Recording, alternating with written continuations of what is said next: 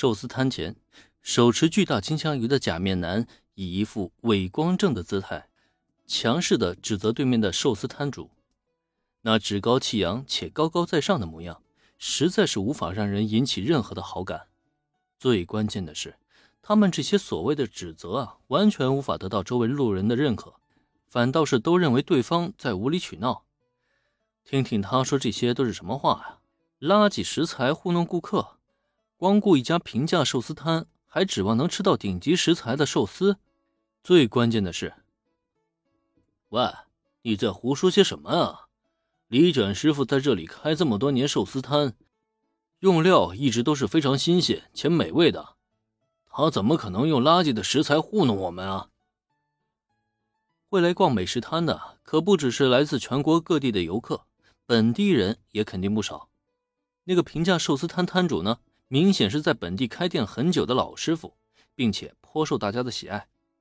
这不，假面丸刚刚指责完。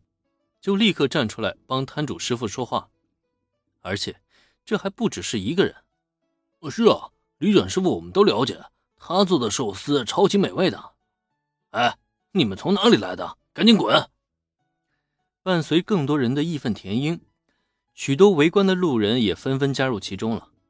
不得不说，假面男的态度实在是太让人不爽了。短短不到片刻时间。他就和那个假面女成为了美食摊最不受欢迎的人物。但是让所有人都没想到的是，面对众人指责和唾骂，假面男和假面女竟然毫不在意，只是冷冷的一笑：“哼，真是一群肤浅的凡人呢！从未享受过顶级料理的你们，只会认为这种垃圾一般的食物才最适合你们。”你们根本就不知道什么是美食的真谛，哼！嚯，好一副众人皆醉我独醒的姿态啊！你这个装十三装的，我给你满分。但问题是，你在这里装十三不要紧，过一会儿挨了打，可真不要怪人家不给你面子啊！作为围观群众，看完全程的林恩呢，在心里不禁暗暗吐槽：说实话，对于眼前这一幕。他倒是觉得挺有意思的，同时那个戴假面的一男一女究竟是什么来头，他也差不多做到了心里有数。是的，他已经认出眼前这一男一女了。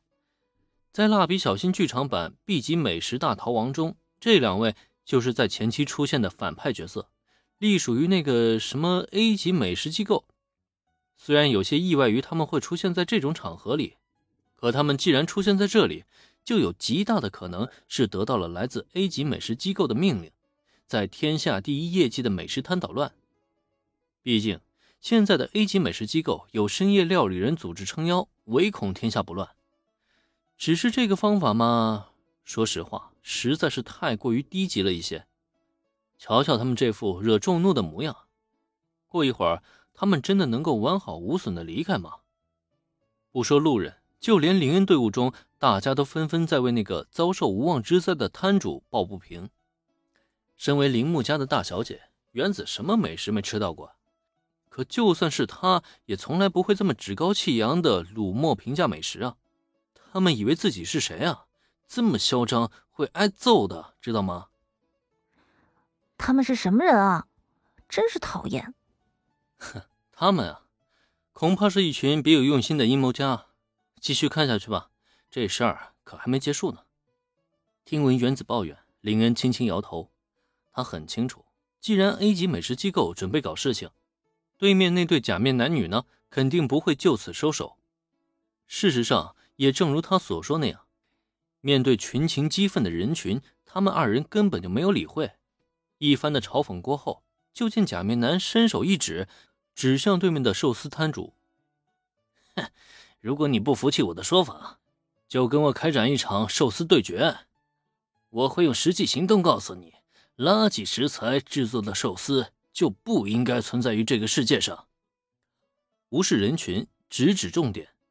被假面男点名的寿司摊主眉头紧皱，双手微微颤抖，明显是忍受了极大的怒气。